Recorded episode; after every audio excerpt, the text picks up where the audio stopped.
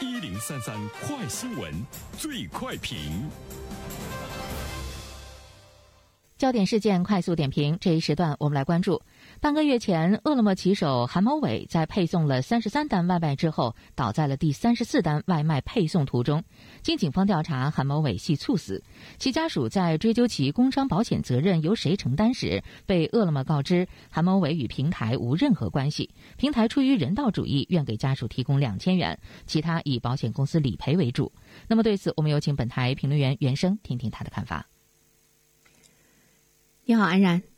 一条生命在平台看来呢，仅值两千元，这件事情让人看了的确是非常心寒。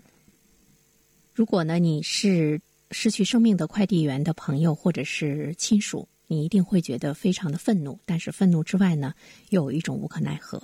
如果你是平台的管理者或者是工作人员，可能会觉得有一分窃喜，因为呢，你又可以堂而皇之的。躲过呢一场赔偿，这就是呢目前的这种现实。首先，第一点，我想说的是，快递员用生命配送的现状，应该呢是值得我们社会呢关注啊。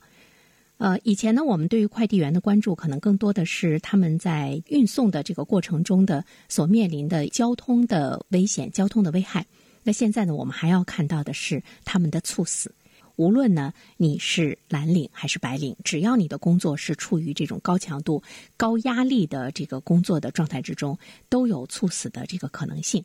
所以我们看到有很多的这个快递员意外哈，包括交通意外，包括现在的猝死意外，都存在着无法维权的这种案例。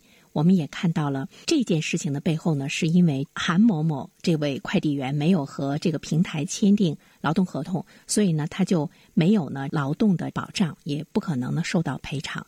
这里面我们就会看到呢，快递员本身缺乏劳动保障方面的法律意识，他们无法和平台直接来建立一些劳动关系，在现实生活中呢，已经是一种不争的事实。第二方面的话呢，我们要正视平台和快递员之间一种非常不平等的一个合作的关系哈。呃，平台在面临这件事情中的这种冷静，包括呢，呃，快递员的这种无知，其实让我们看到了这种不平衡，在未来来说呢，会有加大的趋势。如果我们现在不去关注这种不平衡的话，它会是一个比较大的一种呢这个社会矛盾。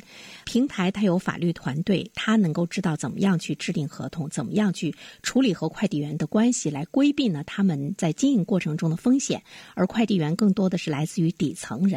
那么这些底层的劳动人民，他们更主要的目的呢是挣钱，根本就没有意识到用法律的这个武器来呢保护自己。所以说，如何建立一种比较更有保障的社会，能够有援助力的来关注呢？呃，快递员的生命安全的状态，需要呢我们来重视。好了，好，感谢原生。各位听友，大家好，感谢始终如一收听原声评论。不知道你是否听过原声读书？最近呢，上线了一本书《终身成长》，非常期待着你可以听到它。《终身成长》这本书很有名气啊，它坐镇亚马逊心理类畅销榜已经有十年的时间。这本书呢，是向我们讲述思维模式会对我们的行为方式产生深远的影响，可以决定我们成为什么样的人。它颠覆了传统成功学的观念。